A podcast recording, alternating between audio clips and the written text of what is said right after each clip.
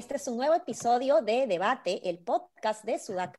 Yo soy Alexandra Ames y como todos los días, David Rivera y Paolo Benza me acompañan para hablar sobre las noticias más resaltantes del día. Pues bien, la verdad es que tengo que decir que desde el primer día empezamos eh, con harta chamba, ¿no, David? Eh, eh, Paolo, la verdad es que nos han tocado dos semanas bien interesantes, bien intensas. Eh, montañas rusas en donde pues pareciera que la tranquilidad o, la estabilidad política es un sueño difícil de conquistar. Tenemos varios temas, pero me gustaría empezar con la renuncia del ministro del Interior. Particularmente me da mucha pena que el ministro haya tenido que renunciar independientemente em, de la posición. En realidad yo no tenía una posición eh, clara respecto a si había o no había un respeto a la norma con la renuncia, los, el retiro de los generales pero sí me parecía que no se estaba iniciando de la manera correcta la posibilidad de hacer una verdadera reforma policial. Sin embargo, pues eh, han pasado varias cosas, Urresti ha liderado de alguna manera dentro del Congreso esta complicación de ya llevar este tema al Congreso y aportas pues de la necesidad de generar confianza en el gabinete, la presencia del ministro del Interior pues iba a, a ser ahí muy perjudicial, me parece, para la posibilidad de que se dé esta confianza. No sé cómo lo ven, David, Paolo, cuénteme sus opiniones, por favor. Bien, es un tema delicado para el gobierno de Sagasti porque tan solo el domingo había dicho que no había marcha atrás, ¿no? Y tres días después eh, se produce la renuncia del ministro que él defendió. Eh, digamos, él no ha decidido cambiarlo, pero el ministro ha renunciado. Efectivamente, había una campaña feroz Incluso ya hemos visto fake news bien, bien maleados, ¿no? Para, para inventarse una historia que respecto al hermano del ministro del Interior, que era miembro del Sendero Luminoso, es inaceptable, publicado por medios de comunicación como exitosa, es, es impresionante. Y a mí lo que me preocupa es que en todo esto no esté comenzando a haber una campaña para tratar de desestabilizar al gobierno. Y ahora, eh, Manuel Merino, en o sea, digamos, en el Perú tenemos cada congresista político sin ningún tipo de vergüenza, ha dicho nefastos 16 días en el gobierno. o sea, Merino, si me lo dijera, pues un político que ha hecho algo bueno, este, yo lo podría considerar, ¿no? Pero, pero, pero cuidado con que, sea una, que no sea solo una frase suelta, sino una necesidad de demostrar que este gobierno no da la talla, ¿no? Eso es lo que me da un poquito de temor. Pero se entiende la renuncia de Vargas, ¿no? Eh, de alguna manera es un choque de corto plazo, pero va a ser un respiro político para el gobierno. Solamente hay que ver si es que eso implica retroceder o no en los cambios de generales que se produjeron la semana pasada y que, como decía Ale, han sido controversiales. Ahora, eh, yo no sé por qué le seguimos creyendo a Nicolás Lucar todavía, ¿no? Eh, normalmente se ocurre que una persona desmiente un reportaje, se espera a ver qué va a sacar el medio, a ver si, si va a sacar algo y va, a demostrar que tenía la razón, ¿no? Pero creo que en este caso ni siquiera. Yo en realidad no sé por qué esas cosas siguen, siguen pasando. Em, sobre lo que decías de Sagasti, sí, pues, ¿no? Este, creo que ya eh, eh, se está abriendo un flanco, al menos. Ya puede, puede existir la posibilidad de que, de que quieran volver a desestabilizar el gobierno, lo cual ya sería pesa alucinante, ¿no? O sea, que Sagasti no termine su gobierno, a mí me parecería ya no, no, pienso que no me puedo sorprender, pero eso todavía me sorprendería. Sí, efectivamente. Así es, nos sorprendimos con la caída de Vizcarra. Dale, Ale. Claro, claro. Eh, y también con la caída de PPK, ¿no? Y así sucesivamente vamos retrocediendo. Pero eh, bueno, ahora que has mencionado también a Sagasti, pues eh, también hay, hay, otro tema que está vinculado con la desestabilización de, de este gobierno, y es em, las protestas eh, agrarias, ¿no? Eh, que están habiendo alrededor de eh, estos, las empresas agroexportadoras en ICA, pero parece que el tema estaría escalando porque se han visto algunas convocatorias en redes sociales de manera espontánea, esporádica, pero en otras regiones del Perú como La Libertad, Piura, etcétera, en donde funciona justamente la agroexportación. Entonces, parece que no lo va a tener fácil estos días. Entiendo que ha habido una negociación, una tregua eh, de 5 de la tarde a 12 de la noche hoy día. Sin embargo, pues durante esa hora eh, o, esas horas es donde, donde se han empezado a promover justamente más convocatorias en diferentes puntos del país. Vamos a ver cómo escala esto. Pero a mí lo que me sorprende además es que eh, Sagasti, ¿dónde está? ¿No? Hace dos días eh, yo lo estaba alabando, ¿no? diciendo que era una persona estadista, que había pensado bien el Perú, pero justamente cuando las papas queman, pues es necesario ver a un presidente eh, que pueda responder con la muñeca política que se necesita. ¿no? yo te dije, Ale, yo te dije que yo te dije que te estabas pareciendo a PPK, al discurso con PPK. Sí, pues, no sé si soy yo o todos los peruanos que nos enamoramos rápidamente de los, de los eh, buenos discursos, ¿no? Eh, alentadores, concertadores, y que después, pues, a los dos días estamos ya decepcionándonos por la falta de acción en la cancha, ¿no? Entonces necesitamos, pues, sin duda, no solamente un presidente pensante, no solamente un presidente eh, que tenga un buen discurso, sino que sea capaz de ponerse las botas, ¿no? Y haber recorrido el Perú para poder eh, reaccionar frente a estas situaciones, ¿no? Y sobre todo la muñeca política. No sé, David, ¿tú cómo lo ves? Sí, eh, a ver, lo que pasa es que me parece que digamos, los halagos a, Sagasti sobre quién es, su forma de pensar, o sea, su pensamiento sobre el Perú, su articulación, siguen estando ahí. Eh, pero hay dos cosas que también tenemos que ser realistas. O sea, este país es un país eh, con una precariedad enorme, no solamente en lo económico-social, sino en lo político-institucional. Entonces, no creo que si traigamos al mejor político del mundo, este, de pronto va a poder lidiar con perfección con todo lo que pasa. Eh, y segundo, que Sagasti efectivamente no es un político. Incluso Vizcarra podría tener ciertas dotes de político, de un, era una persona con una capacidad de hacer una performance en entrevistas, en, discursos impresionantes, ¿no? Que es una característica que no es de, que no es de, de Sagasti. Y dicho eso, me parece que es muy pronto para exigirle un, una, una, un... O sea, el domingo estaba en los medios respondiendo a la crisis policial. Esta crisis de ICA ha comenzado ayer.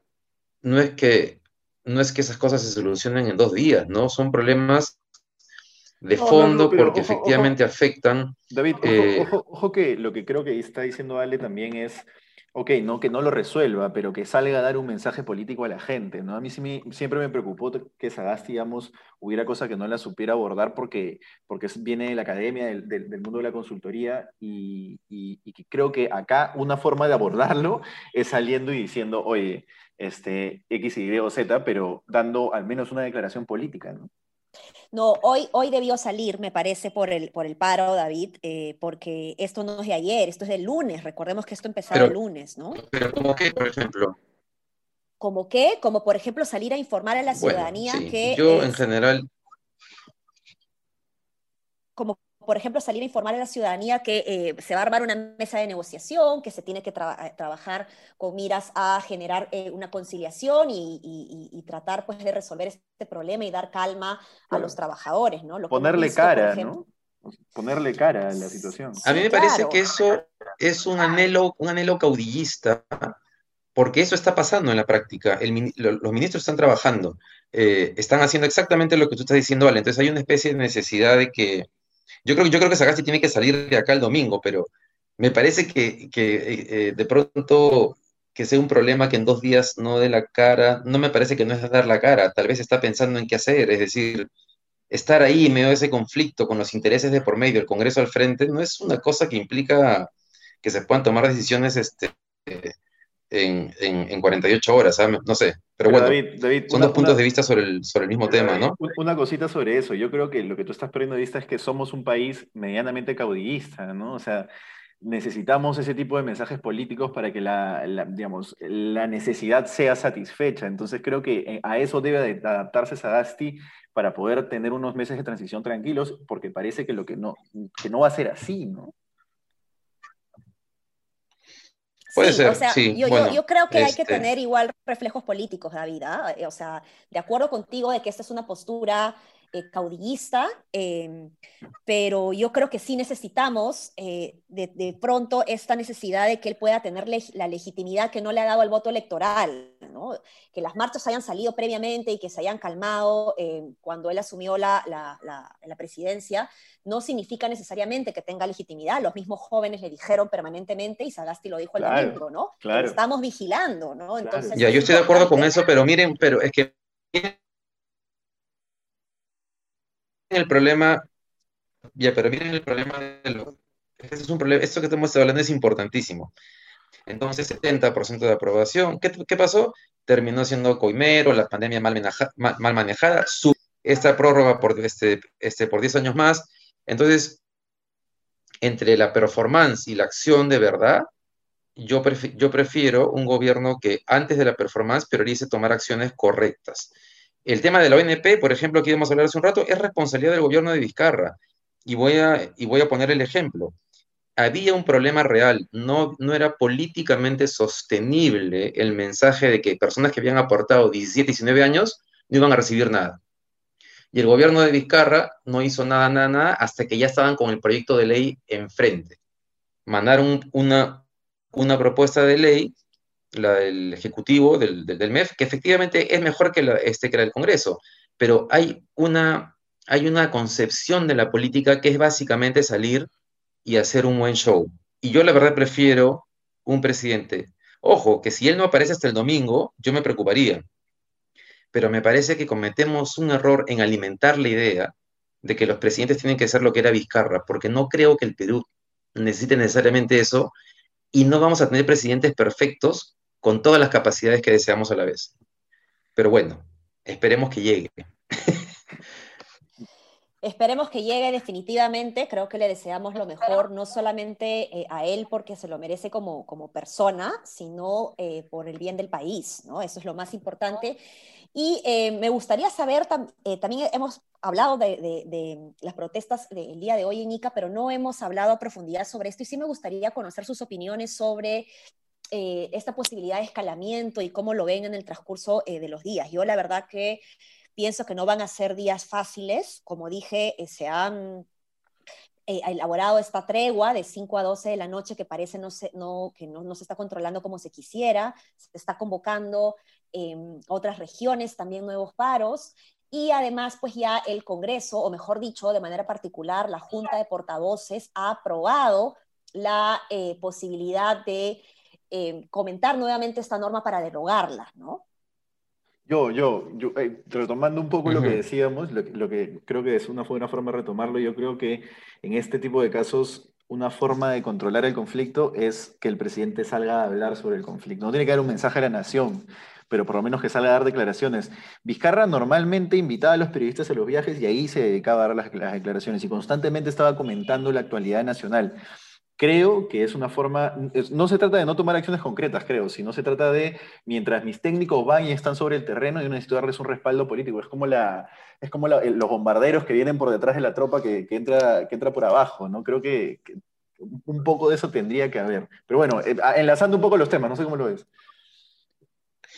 Eh, solamente decirles que, ojo, que en la tarde circuló una noticia de que el gobierno estaba eh, tomando tres medidas al respecto que se iban a, aprobar en el Consejo de Ministros, creo que lo, que, lo mencionó el ministro de Agricultura, y es muy probable entonces que o la primer ministro o el presidente salgan a anunciar algo día en la noche, ¿no? Lamentablemente, seguramente va a ser una decisión... Una, ¿ah? Eso sería bueno, digo, eso sería bueno. Sí, sería bueno. Ahora, tal vez justamente por la presión va a ser una decisión que no sea la óptima, ¿no? Porque, claro, a pesar de todas las críticas que, que, ayer este, manifesté en el podcast, está claro que, la salida tampoco es acabar con todo el régimen, ¿no? Hay que, hay que analizar qué cosa ha funcionado y qué cosa no funciona más. Y solamente quisiera agregar una idea, y es que la responsabilidad de que se acabe con el régimen agrario no va a ser solamente de los congresistas populistas, sino que también es de aquellas personas, empresarios, funcionarios públicos que decidieron prorrogar este régimen por 10 años más, cuando, bueno, no para todos, pero desde mi punto de vista, por ejemplo, el 15 puntos de impuesto a la renta menos no tenía absolutamente ningún sentido. Menos con trabajadores que trabajan en las condiciones laborales que estamos viendo. Eh, pero bueno, es, son días difíciles y el gobierno va a tener que mostrar si está en capacidad de gestionar esto o no. Sí, bueno, justo yo esto, tengo acá en mis manos la, el acta del día de hoy eh, de em, el diálogo entre el Ministerio de Transporte, perdón, el Ministerio de Trabajo em, con eh, algunos eh, dirigentes o líderes quienes se han manifestado como líderes para sentarse a la mesa de estas negociaciones y se pide que el, ministro de Trabajo y Minagri presenten proyecto de ley para derogar el régimen agrario, el cese del service y pago de utilidades, se aumentará en 50 número de inspectores a la SUNAFIL en ICA, verificación del pago de utilidades, verificación de condiciones dignas de trabajo, se implementarán cuatro mesas de trabajo entre empresas, trabajadores y SUNAFIL. Trabajadores agrarios mantienen pedido de aumento de sueldo a 60 eh, días, el jornal, a 60 soles debe ser el jornal eh, diario, ¿no? Entonces, estos son los pedidos que están llegando de la conclusión de la mesa eh, de trabajo y vamos a ver pues cómo se desarrolla esto en el transcurso de los días. Y aquí también pues nuevamente el ministro de Agricultura, la verdad yo no lo he visto declarar contundentemente este, durante el día y él también pues estaría corriendo el peligro de no tener eh, la confianza y por lo tanto todo el gabinete correr el riesgo también nuevamente de no tener la confianza, ¿no? Em, Ese es un punto importante porque el gabinete va, es ellos van cuando al Congreso, eh, mañana pasado, ¿no? Por el voto de confianza. Entonces, claro, eh, la están yendo por el aprobado, sí. Ah, perdón, eh, pues, el voto de confianza del gabinete, sí. Sí, están yendo en un contexto sumamente difícil, ¿no? Si había un plan hasta el lunes, el plan tendría que ser otro. y tienen muy poco tiempo para ajustarlo y para dar la sensación de que efectivamente están al mando y incapacidad de gestionar lo que está pasando. Y ahí quizás pues hubiera sido eh, eh, interesante también, claro, yo estoy reclamando a Sagasti, ¿no? Pero el, claro, es que el, ministro de eh, Agricultura es el que ha debido salir y todavía no se ha conocido una postura clara sobre él en, en este manejo, ¿no? Entonces, ahí es donde yo me pregunto dónde están de alguna manera los líderes, ¿no? Que, que eh, estábamos vinculando con, con, esta pregunta de, la reacción a la muñeca política de Sagasti. Esto le cae también al ministro de Agricultura. Pero, eh, Paolo, creo que querías comentar algo más, pero permíteme, estamos con pocos minutos. Creo que debemos pasar también un tema muy importante que es el de la ONP, que hoy día el Congreso ha aprobado por insistencia la devolución de una UIT eh, del Organismo Nacional de Pensiones. Y bueno, la verdad, yo no tengo nada más que comentar al respecto, más allá de decir que no creo creo que esta medida se puede implementar, me parece inconstitucional. Esto implicaría el gasto público necesario en em, eh, contraparte de los beneficios que pueden recibir los actuales pensionistas y esto pues además es eh, algo que no se le tiene permitido al Congreso. Entonces creo que esto va a ser inconstitucional. No sé, Paolo, ¿qué quieres comentar sobre el tema? Sí, eh, yo creo que ya el momento en el que había que discutir si es que esto eh, tiene sentido, no, no, por, desde el punto de vista constitucional, ni, ni, lógico, ni racional, sino desde el punto de vista de que hay que darle soluciones a la gente, ya pasó, no se le dieron las soluciones a la gente, este, han pasado ocho meses, creo que hoy, hoy lo, único que queda por opinar sobre esto es que no tiene mucho sentido de la norma, ¿no? Creo que había otras formas de, de hacer esto mucho mejor y, mucho, y, con mucho mayor sensatez, digamos. Eh, habiendo cumplido ya los minutos, creo que es importante eh, cerrar, esperando pues que mañana podamos tener más noticias sobre el desarrollo de esto que hemos comentado el día de hoy. Un abrazo a todos.